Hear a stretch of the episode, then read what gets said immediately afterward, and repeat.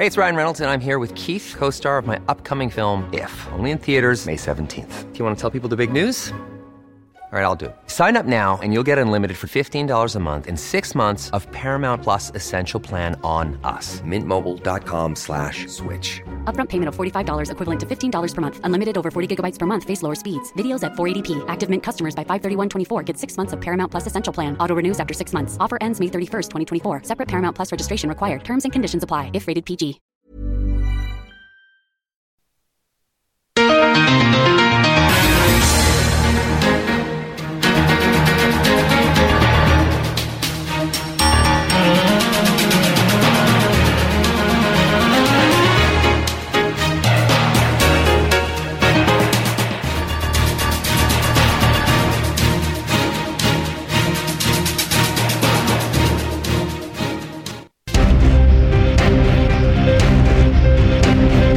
Heraldo Media Group presenta Periodismo de Emergencia con Hiroshi Takahashi, Arturo Rodríguez y Brenda Ruiz. Con las reglas del oficio. Comenzamos.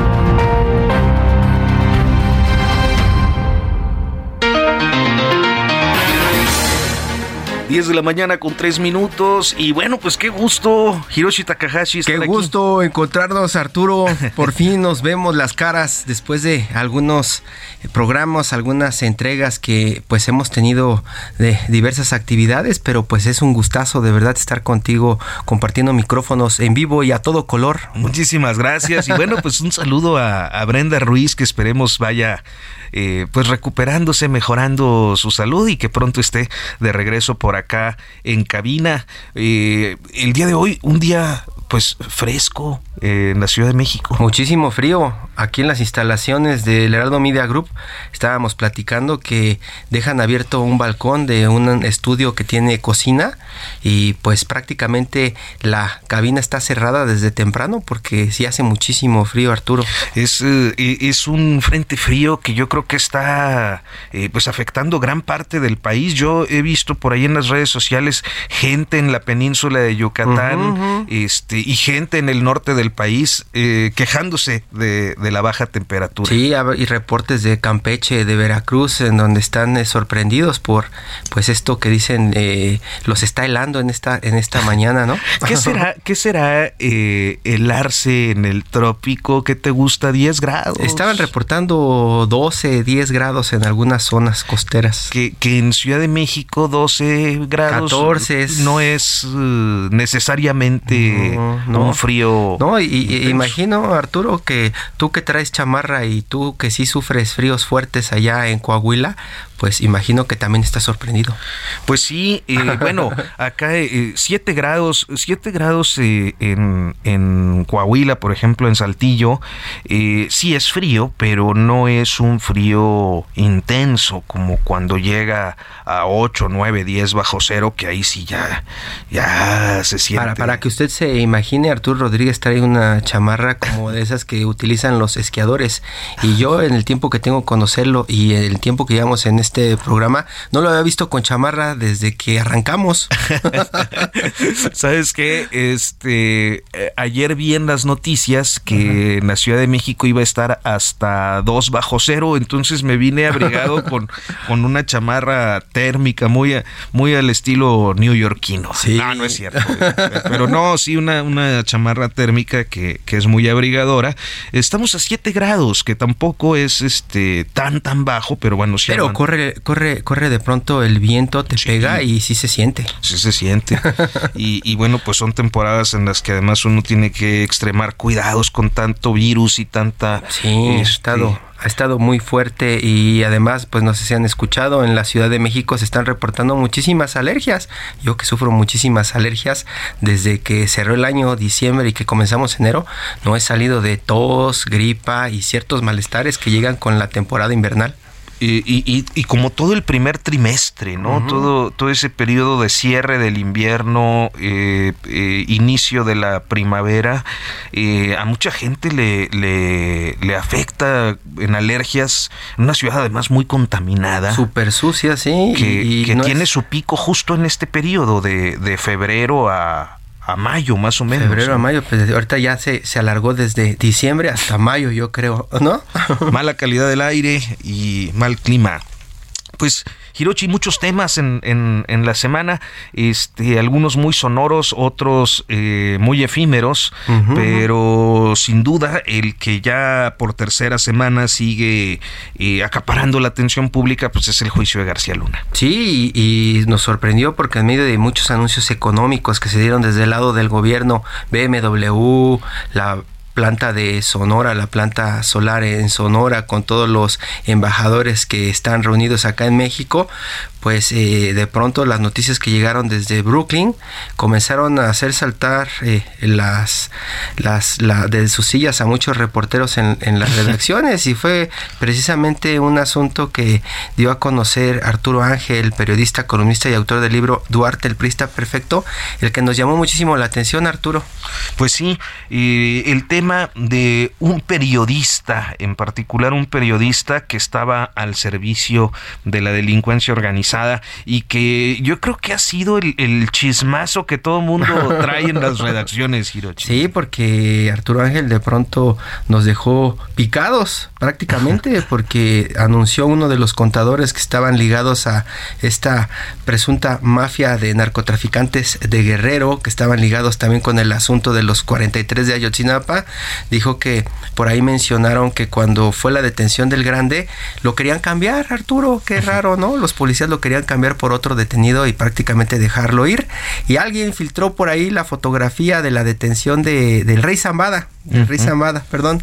El rey Zambada. Pasan la fotografía del rey Zambada y se le entregan a un periodista en una redacción que pues prácticamente pues tenían a este periodista supuestamente maiceado, pagado, ¿no? Por esos narcotraficantes para que la repartiera y prácticamente como si fuera su agencia de relaciones públicas, pues dejara, dejara la nota ya puesta para que pues no liberaran al rey Zambada, hermano del Mayo.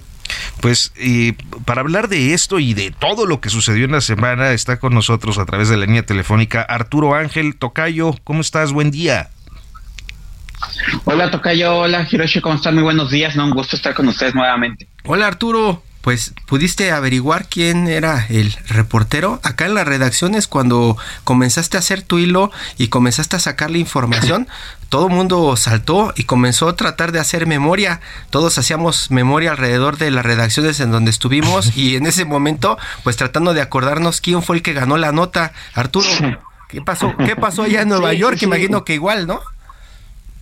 Sí, pues evidentemente tratando de hacer memoria aquí entre varios compañeros este, que, que tienen la memoria ese, ese, ese evento, ¿no? Este, eh, incluso, eh, digo, no estamos seguros y, y, preferimos mejor hacer un intento porque ese asunto se esclareciera en la en plena audiencia y, y en alguno de los descansos eh, uno de los de los colegas le, le pidió al abogado de Genaro García Luna, al señor César de Castro, que pues si nos echaba la mano, ¿no? Y, en su interrogatorio a esta persona, ¿no? A este tal señor Israel Ávila, que es el que era como el multiusos del cártel, ¿no? Porque le hacía de contador, de corredor de bienes raíces, operador, en, en, fin, varias cosas, ¿no? Pues le pedimos que si no podía preguntarle de casualidad allá en su contrainterrogatorio a este señor a quién supuestamente le habían pagado para filtrar esta noticia, pero bueno, al final de cuentas no, no, no, no, no hubo la oportunidad de hacerle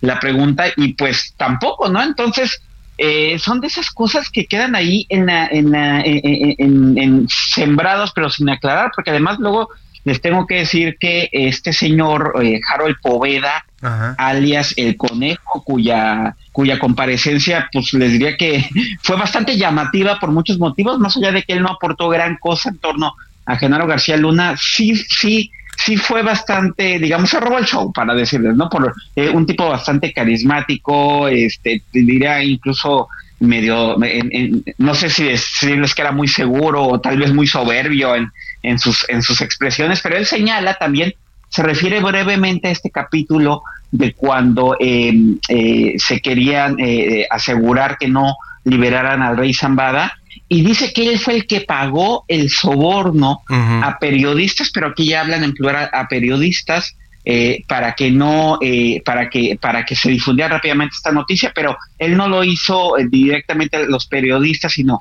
dice que Arturo Beltrán le dijo, oye, necesito que me apoyes con 300 mil dólares para pagarle a periodistas y medios y que se difunda esta información de que se había detenido a Jesús el Rey Zambada, ¿no? Entonces ya no era uno, sino eran varios. Entonces digamos que quedó ahí la, la, e, e, este asunto sin, sin resolver, pero sin duda fue uno de los temas llamativos de la semana. Pero tú parece que eres el único que comenzó a cubrir esto y a darlo a conocer abiertamente, porque cuando tú sacaste la información, yo inmediatamente y otros compañeros pues comenzamos a monitorear los medios, ¿no?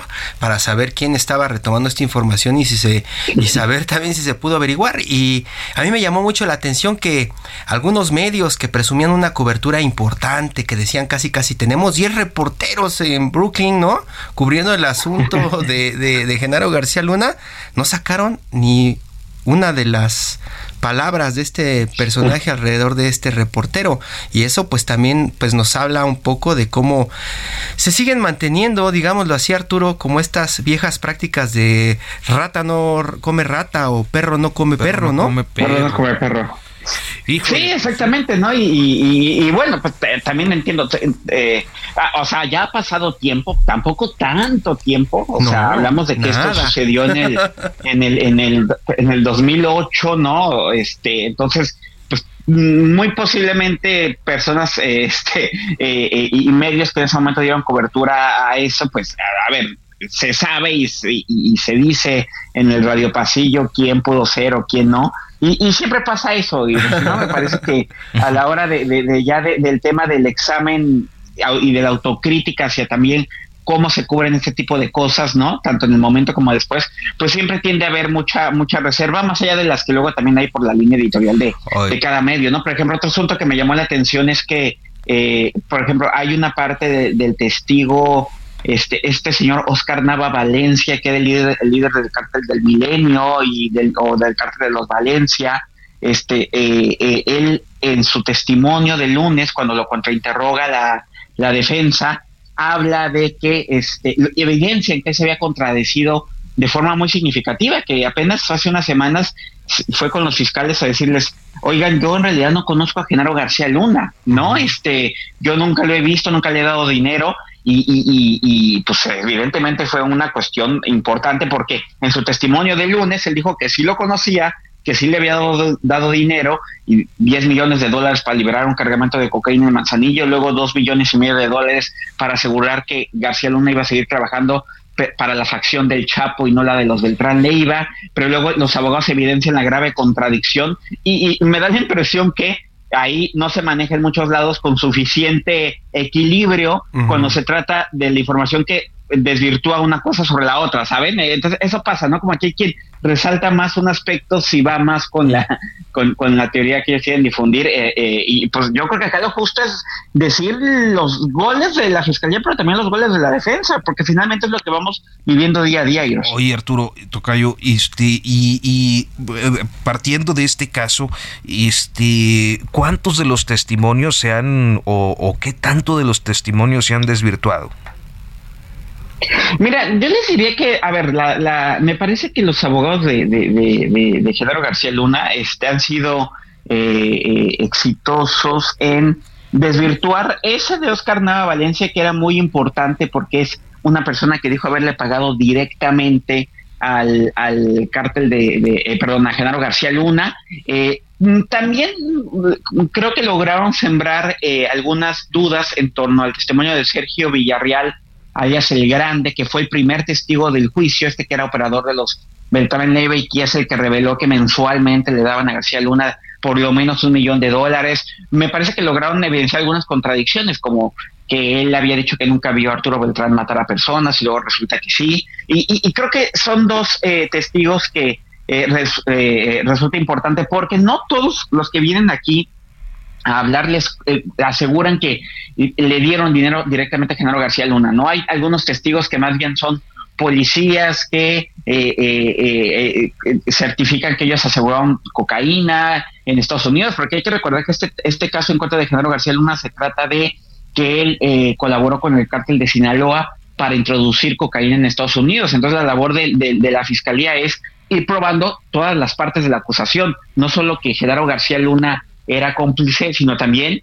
que el cártel de Sinaloa era capaz de meter cocaína en Estados Unidos y que esa cocaína se lograba asegurar. Entonces hay testigos que más bien tienen que ver con los aseguramientos de cocaína y eso es la defensa de García Luna, pues no les interesa realmente debatirlos, ¿no? ellos lo que les interesa debatir es aquellos que digan que Genaro García Luna recibía sobornos. Entonces, creo que fueron medio exitosos con eh, eh, Sergio Villarreal, eh, el grande. Creo que con Oscar Nava, Valencia, a principios de semana, tuvieron un acierto importante, él sí los desvirtuaron, pero mm, la semana, o sea, el día de, el último día de, de, audiencia que hay cada semana, que son los jueves, ahí sí me parece que la fiscalía salió bastante fuerte cuando nos presentó ya no delincuentes confesos, sino a un agente de la DEA, ¿no? Este señor Miguel Madrigal, quien dijo, no, yo, nosotros también teníamos datos desde el 2010 de la posible colaboración de, de, la, de gente de la Policía Federal y de Genaro García Luna con el cártel de, Sinaloa porque ya no estamos hablando aquí de un delincuente que esté buscando una reducción de su sentencia, sino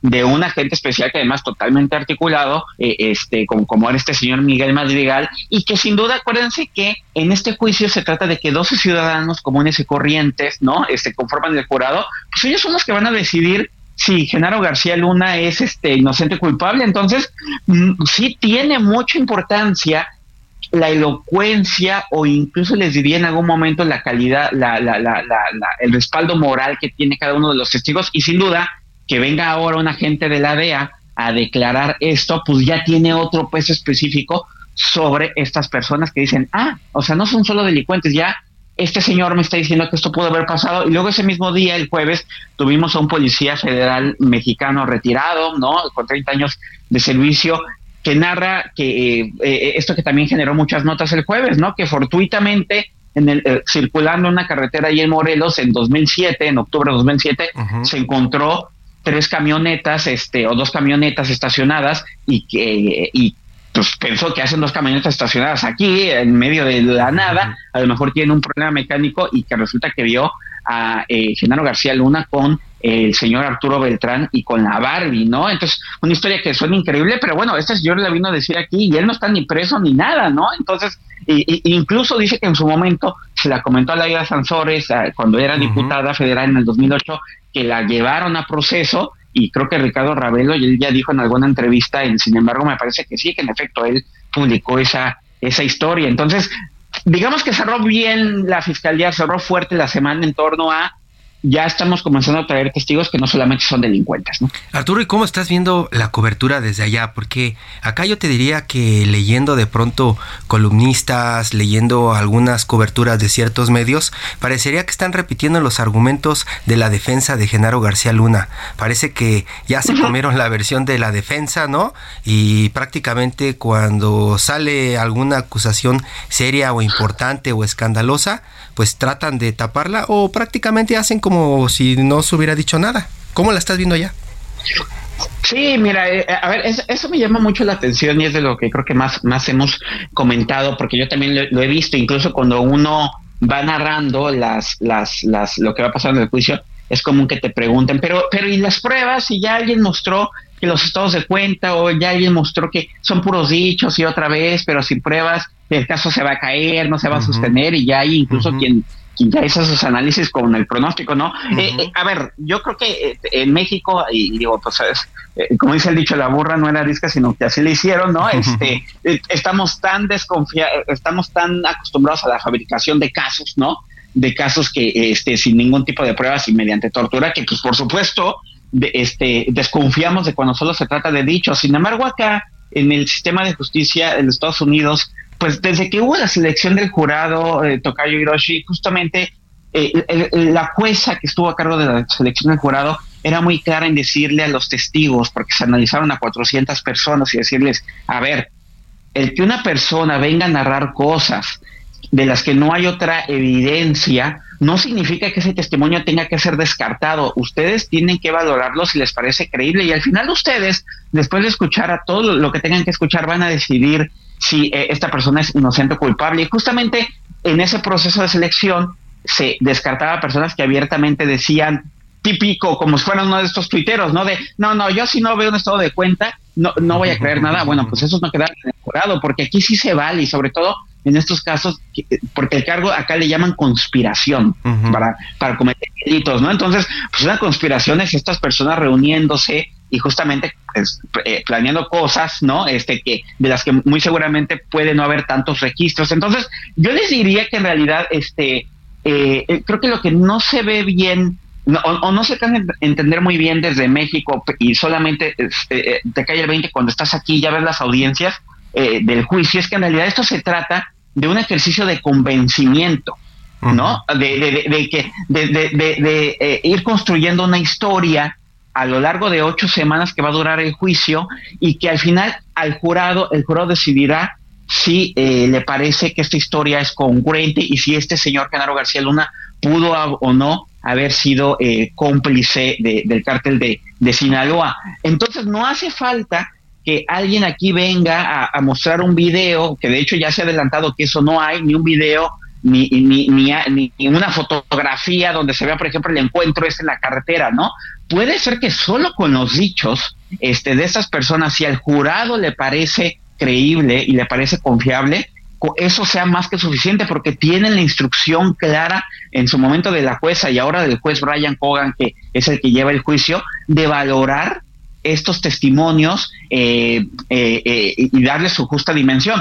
Evidentemente el juez también cuida, Hiroshi Tokayo, que los testigos que trae la fiscalía sean testigos que eh, eh, eh, les conste las cosas, ¿no? Que a lo mejor no tengan una prueba, pero les conste que yo lo vi, yo participé, yo di dinero, y tratan de ir quitando los testigos que dicen, bueno, es que a mí me contó alguien, porque ellos también hay, y ahí es donde después interviene, y muchas veces estos testigos los quitan o, o, objetan esos, esos, esas declaraciones y las hacen a un lado. O sea, sí se trata de que se vale que no tengas pruebas, pero que narras cosas, pero que te consten, que sean creíbles, ¿no? Y es en esa ponderación donde al final está el veredicto, pero en ese sentido sí, me parece que, eh, eh, y es una de las cosas que luego intentamos, los que estamos acá, tratar de, de, enfatizar, ¿no? Oigan, esto se trata de un juicio en donde ya en realidad se trata de convencer a estas personas y donde sí se vale que, que, que haya gente que diga cosas como las de este policía, aunque no eh, les haya sacado una fotografía, ¿no? Entonces, eh, eh, esa, es, la situación de cómo se está desarrollando esto. Pues parece que algunos no lo saben y otros sí lo saben, pero pues hacen lo que pues, quieren para hacer su interpretación, ¿no? De, defensa. Arturo Ángel, periodista, columnista y autor del libro Duarte el Prista Perfecto. Seguimos de cerca tu cobertura, Arturo, y, y sígala usted también, seguramente la más equilibrada hasta el momento. Muchas gracias, Arturito. Gracias, Tocayo. Muy buenos días y buena estancia, buena cobertura. Ojalá averigües quién es el reportero. Vamos al corte. Y iremos, les mando un abrazo. Abrazo. En un momento continuamos en Periodismo de Emergencia por el Heraldo Radio.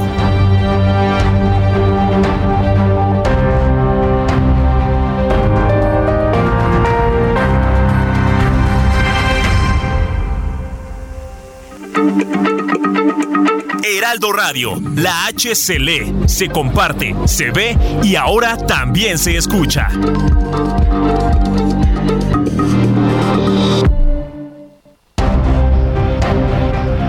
Regresamos a Periodismo de Emergencia con las reglas del oficio.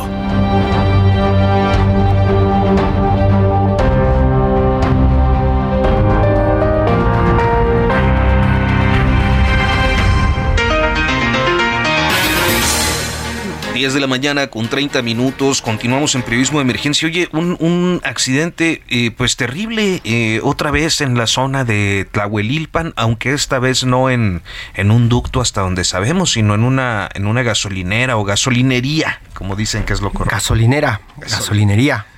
Este, y, bueno, pues el, reporte preliminar está eh, arrojando como pues los datos de dos muertos, cuatro lesionados, diez vehículos calcinados en una gasolinera en la carretera Tula-Tlahuelilpan, ahí en el estado de Hidalgo, que es eh, pues la zona del Valle del Mezquital y que desde hace cuatro años, al inicio de este sexenio, justo cuatro años, eh, fue identificado como uno de los sectores.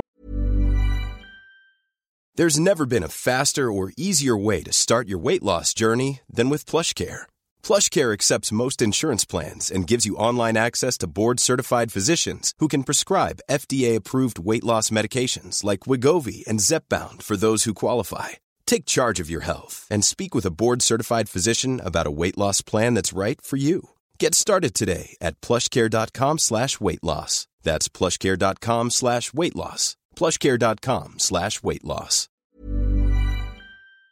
Por eso, de las regiones con mayor problema de... de Huachicoleo. Ahí prácticamente continúan con el control de los huachicoleros y pues accidentes como este se han advertido desde hace muchos años, Arturo. Sabemos que hasta antes de Tlalhuelilpan estaban hablando de que esto podía pasar en cualquier momento o incluso había, se habían presentado casos anteriormente, eh, eh, incluso en donde se hablaba de que el mismo pleito que tenían los huachicoleros con la gente que no querían que les estuviera robando su producto, eh, prácticamente se combatía con un cerillo, así de así de duros eran algunos guachicoleros. Decían que de pronto se veían gente que les estaban robando su producto con cubetas, ellos aventaban un cerillo y así se quitaban ese problema de encima.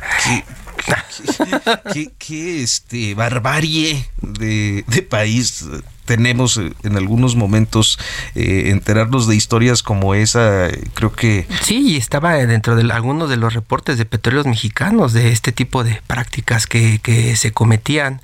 Eh, llegamos a publicar en algún momento en el Heraldo de México algunos casos de este tipo de prácticas y ahorita pues comienzan a llegar las alertas, Arturo, de lo que está pasando allá en Hidalgo nuevamente, videos de la explosión, tomas aéreas y todo el escándalo y pues todavía no hay muchísimo información está en construcción y pues ya averiguaremos más tarde pues qué fue lo que provocó este accidente. Pues estaremos ahí atentos a la información.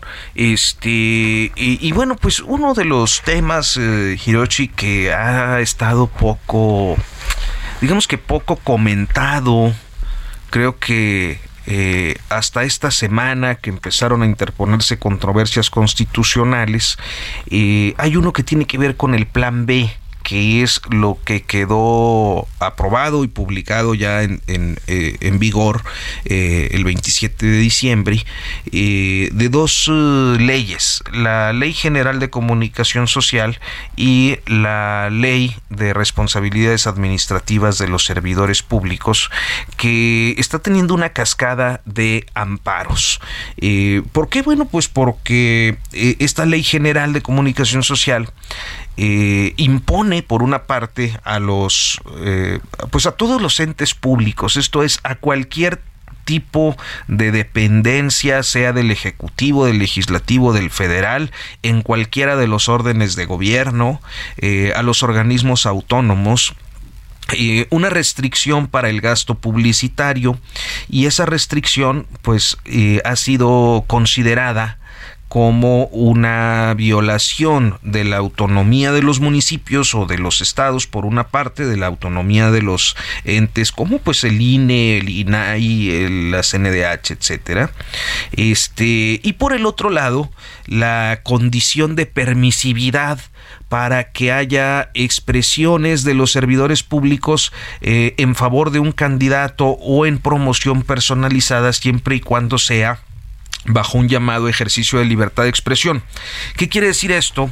Que, por ejemplo, las sanciones o los llamados de atención que ha tenido el presidente de la República y algunos de sus funcionarios cuando suelen pronunciarse a favor de un candidato eh, o hacer comentarios que, inciden en, la competencia electoral, eh, ya no podrían realizarse porque se considerarían en ejercicio de la libertad de expresión y esto ha motivado pues una cascada de recursos constitucionales. Es básicamente un tema pues muy técnico, Arturo. Que sí, difícil de explicar. Le pega tanto a los medios como a los políticos que están haciendo campañas, Exactamente. Imagino que los políticos se quejan principalmente por la falta, ¿no? La falta de dinero para hacer campaña y que ahora se tienen que pues mover con las reglas que está imponiendo el nuevo gobierno en turno, el poder en turno, mientras que los medios pues sí, básicamente se quedan sin fondos. Creo que el, tema es prácticamente de sobrevivencia para los medios de comunicación eh, en el país y destacadamente en los estados de la República. Pero hablemos un poco más a fondo de, esto con eh, la alcaldesa Alejandra Gutiérrez Campos. Ella es la alcaldesa de León, Guanajuato, pero además preside la Asociación Nacional de Alcaldes. Eh, Alejandra, muy buenos días, gracias por tomarnos la comunicación. Ah, parece que, tenemos ahí un, un, corte en la comunicación. Pero bueno, eh, el tema es que eh, ella, como los 320 presidentes municipales de emanados de, del PAN, eh, están interponiendo cada uno por su parte una controversia constitucional. El INE ya presentó una controversia constitucional. Los partidos PRI, PAN, PRD eh, han presentado acciones de inconstitucionalidad y algunos medios de comunicación, yo creo que destacadamente el caso que yo al menos tengo registrado del colega periodista Guillermo Flores, ya presentó eh, un amparo entonces hay una cascada de, de, de, acciones por la vía constitucional y ahora sí me parece que ya está con nosotros Alejandra Gutiérrez. Les saludo. Muy buenos días, Alejandra. Arturo Hirochi, qué gusto estar con ustedes. No me hables de ustedes, todo el mundo me dice Ale. Un gusto platicarles sobre este tema que eh, de hecho hoy te escuchaba y no solamente le, le pega de manera directa a los políticos, a los municipios o a los medios de comunicación, le pega de manera directa a los ciudadanos porque también es el derecho de saber de ellos. A los ciudadanos yo le preguntaría, ¿por qué? Yo le cuento el caso. Acá en la Ciudad de México, por lo general cuando es el asunto de las alcaldías, pues se hace como promoción y gasto a un nivel de pronto eh, banqueta o nivel tierra y al final la gente no se acuerda de quiénes ganaron. Al final eh, es prácticamente una inversión de recursos para pues tener el voto prácticamente comprado y a veces por ahí se dice que está mal que tengan tanto dinero para gastar en campañas. Eh, yo le preguntaría por qué se le hace daño al ciudadano, siendo uno de los argumentos también del presidente de México en este momento, ¿no? Diciendo que prácticamente los medios arropan al que tiene más dinero. Ah, porque eh, justamente la modificación que se está aprobando en la ley de comunicación eh, dice expresamente que es el límite del gasto de programa anual de comunicación social de los gobiernos, a eso se refiere, que lo limita a punto uno. No es para campaña, es para un gobierno ya en ejercicio y no había ninguna sola campaña que se pudiera dar gratis. Y estoy hablando hasta en el caso de León que tenemos una campaña fuerte de que si tomas no manejes por los accidentes que habían sucedido por personas manejando en estado de ebriedad. Eso, eso, eso, es importante aclarar que no es para campaña directamente, porque muchos medios de pronto ejercicio de gobierno. se crean muchos medios acá en este país, lo sabemos cuando está prácticamente llegando la campaña, ¿no? Aquí, aquí yo creo que el tema es, este, eh, cuando hablamos de, de publicidad eh, oficial o de propaganda, como lo define la ley, cuál es, eh, eh, digamos, el tipo de campaña y cómo le afecta a un ciudadano no tenerla, por ejemplo, en el orden municipal. Claro, mira, es bien importante porque para poder informar a la ciudadanía, cada municipio tiene características diferentes. te doy los polos de los municipios. Tenemos municipios con muy poca población pero que se expande en un territorio geográfico muy grande y que algunos tienen que hacerlo o con volante o con perifoneo o con em, diferentes formas de comunicarle al ciudadano. En ciudades muy grandes, como es el caso de León, que tiene aparte territorio grande y, y aunado a que tiene casi dos millones de habitantes, pues tienes que utilizar para informar de, por, para campañas de vacunación, campañas de médico en tu casa, cualquier tema de emergencia sanitaria o temas hasta de contingencias eh, en seguridad o, climáticas, pues obviamente utilizas radio, perifoneo, televisión, eh, puedes utilizar en algunos casos hasta espectaculares, dependiendo del tema que tú tengas que comunicar a la ciudadanía para que actúe en consecuencia. Entonces, cuando tú limitas al punto uno, pues atendiendo a tu presupuesto, pues probablemente va a haber eh, municipios que ni siquiera van a poder invitar a, a que la gente pague su previa porque todos esos, esos programas son para campañas para el actuar de la administración. Punto uno, punto uno por ciento es hasta como una burla, ¿no?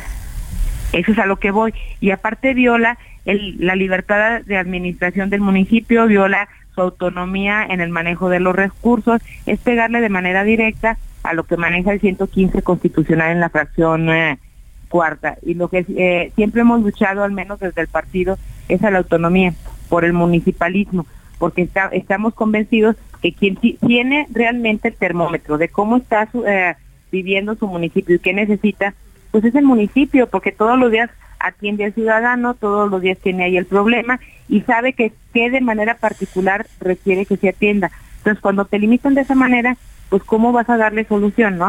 O sea, te están amarrando completamente las manos y se están metiendo con autonomía, pero lo más serio es que se están metiendo con el propio ciudadano que no se enteraría de nada de lo que haces como municipio, nada de lo que tienes a disposición del ciudadano. A lo mejor le están poniendo una prueba, Arturo Ale, como, como al gobierno, ¿no? A lo mejor quieren que creen ustedes su propia regeneración sin saber de dónde viene el dinero, ¿no? Y después tener un premio.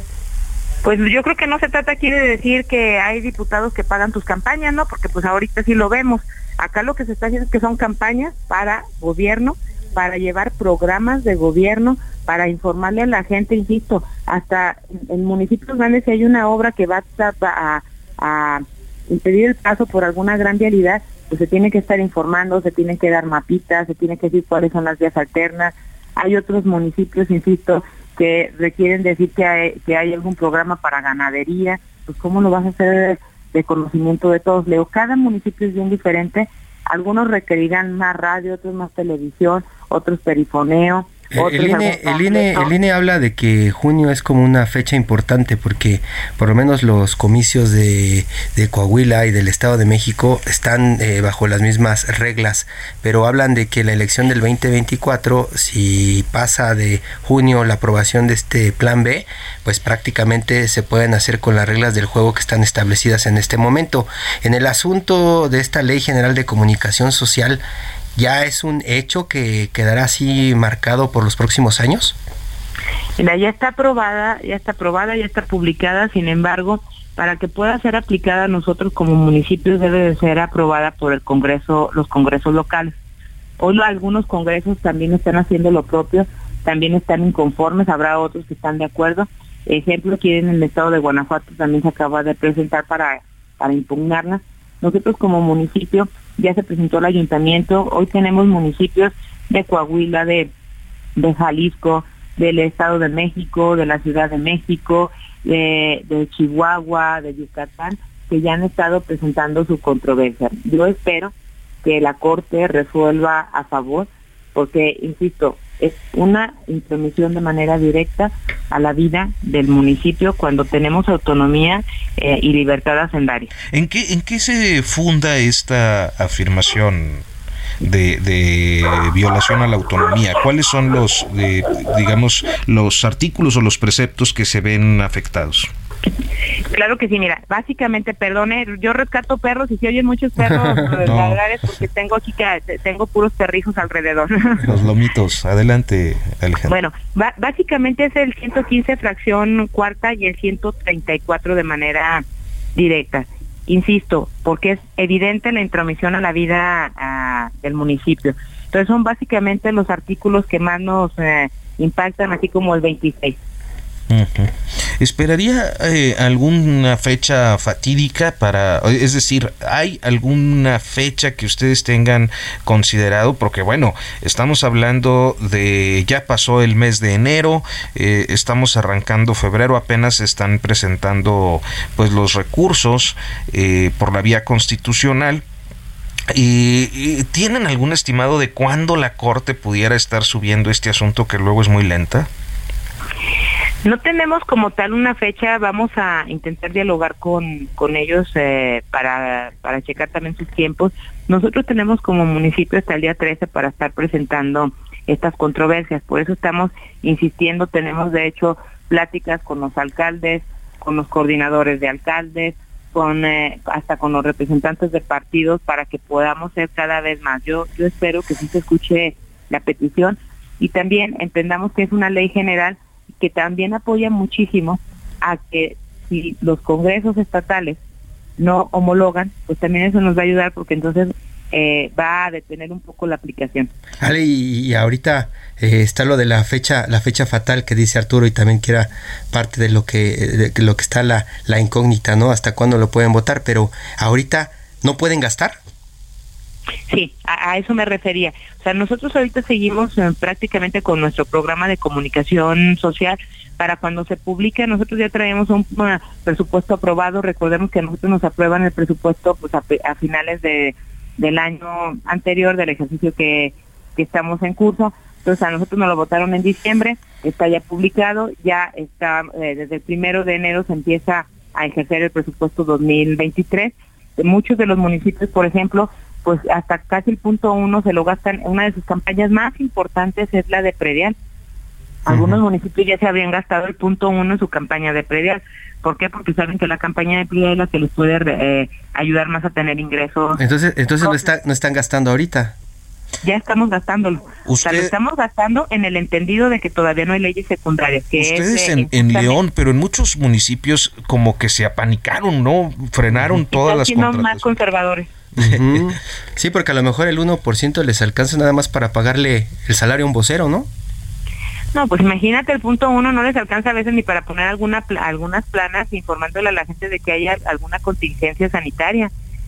Nada más supongamos, espero que no, que tuviéramos nuevamente un brote de, de COVID o de cualquier otra enfermedad este año.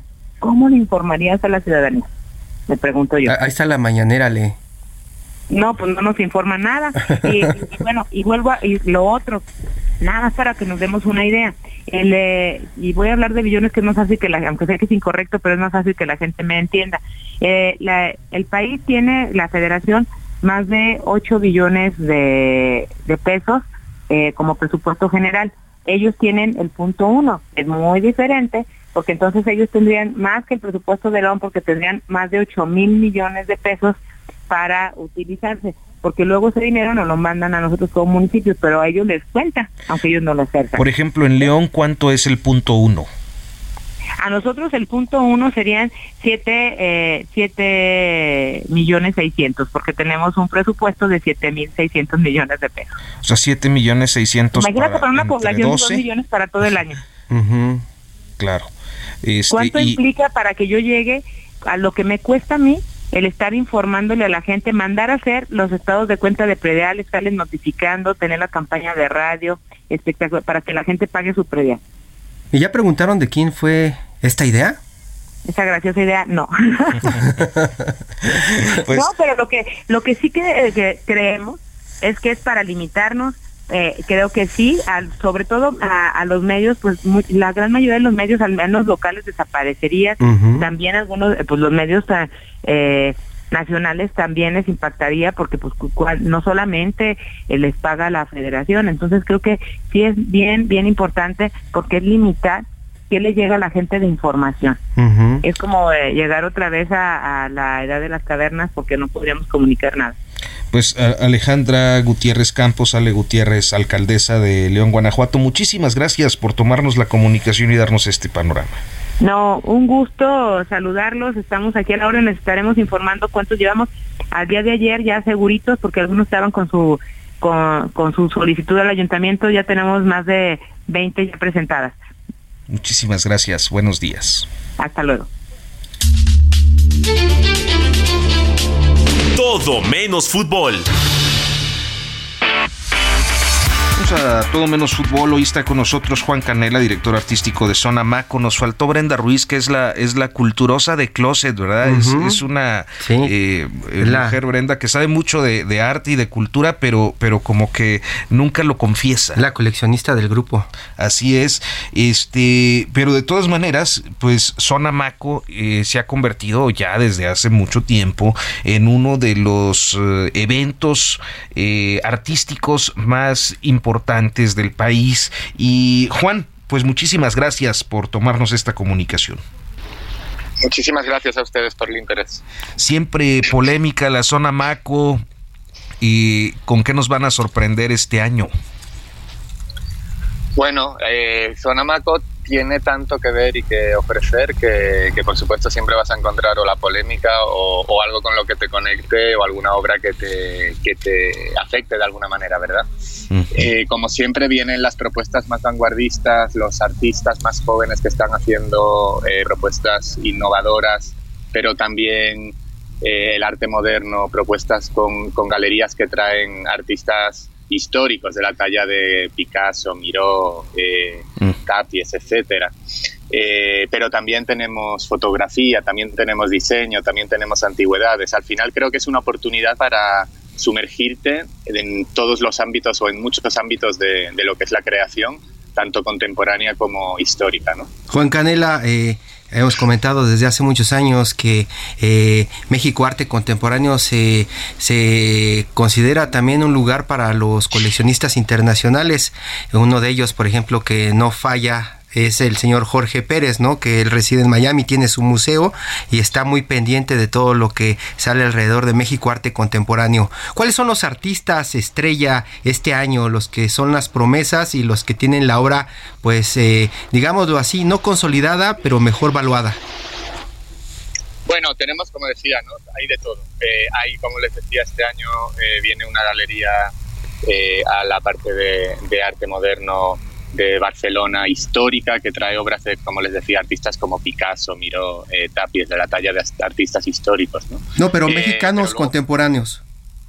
Luego podemos pensar también en la propuesta que está componiendo la Galería Monclova eh, de Ciudad de México, que la va a hacer en colaboración con la Galería Simós de Asís de Sao Paulo y van a hacer un diálogo contemporáneo entre, entre artistas contemporáneos mexicanos, brasileños y artistas históricos mexicanos, brasileños, que va a ser un, un, diálogo bien interesante, ¿no? Como siempre también la propuesta de galerías como Curimansuto, como la OMR, eh, pero también galerías más jóvenes mexicanas como Karen Huber, como eh, puede, podría serle Laboratoire, como eh, Arronis, que trabajan con artistas más jóvenes de media carrera, pero siempre sorprendiendo, ¿no? ¿Y hay ah, algún, algún nombre, algún nombre que esté sorprendiendo en este momento de artista mexicano para no perderle la pista? Sí, siempre me cuesta dar nombres porque bien, una galería te Porque son muchos. ¿Por qué me nombraste? ¿Por qué me nombraste a mí no, no me nombraste al otro? ah, se vale, se vale. Pero, pero si van, si van, yo les aseguro que van a encontrar artistas eh, bien interesantes en todas estas galerías y en todas las demás, ¿verdad?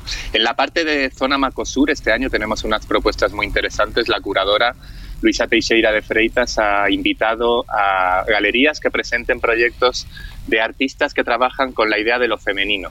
No son solo artistas mujeres, aunque la mayoría son mujeres, también hay algunos artistas hombres de distintas partes del sur global, digamos, hay artistas muchos latinoamericanos, pero también de África, de Asia, que trabajan o inciden en la idea de lo femenino. Creo que va a ser una, una sección muy interesante este año que además está dialogando con cuestiones bien, bien eh, presentes en, la sociedad a día de hoy.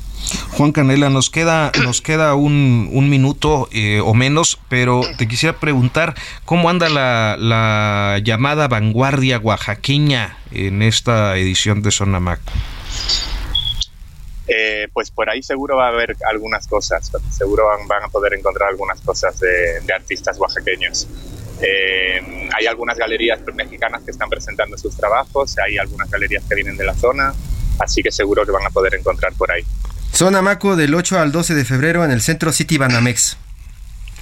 Los esperamos a todos. Muchísimas gracias, Juan Canela, director artístico de Zona Maco, que bueno, pues siempre da mucho, mucho de qué hablar, para bien y para mal. Creo que más para bien. Más para bien. Este, sobre todo porque nos permite entender cosas, ¿no? Sí, que, a veces no entendemos. Y también, pues ya nos habla de una consolidación, ¿no? De un esfuerzo que pareciera tiene muchísimos años y apenas tiene dos décadas de rompimiento, ¿no? Pues bien, Hirochi, como siempre, un gusto. Nos escuchamos mañana. Arturo Rodríguez, gracias. Gracias a usted, hasta pronto. Esto fue Periodismo de Emergencia, con las reglas del oficio, en el Heraldo Media Group.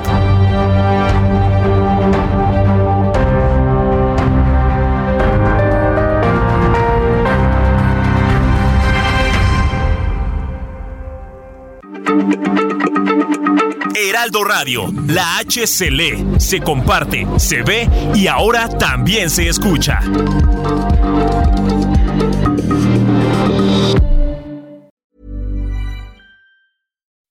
When you make decisions for your company, you look for the no-brainers. If you have a lot of mailing to do, stamps.com is the ultimate no-brainer. Use the stamps.com mobile app to mail everything you need to keep your business running with up to 89% off USPS and UPS. Make the same no-brainer decision as over 1 million other businesses with stamps.com. Use code PROGRAM for a special offer. That's stamps.com, code PROGRAM.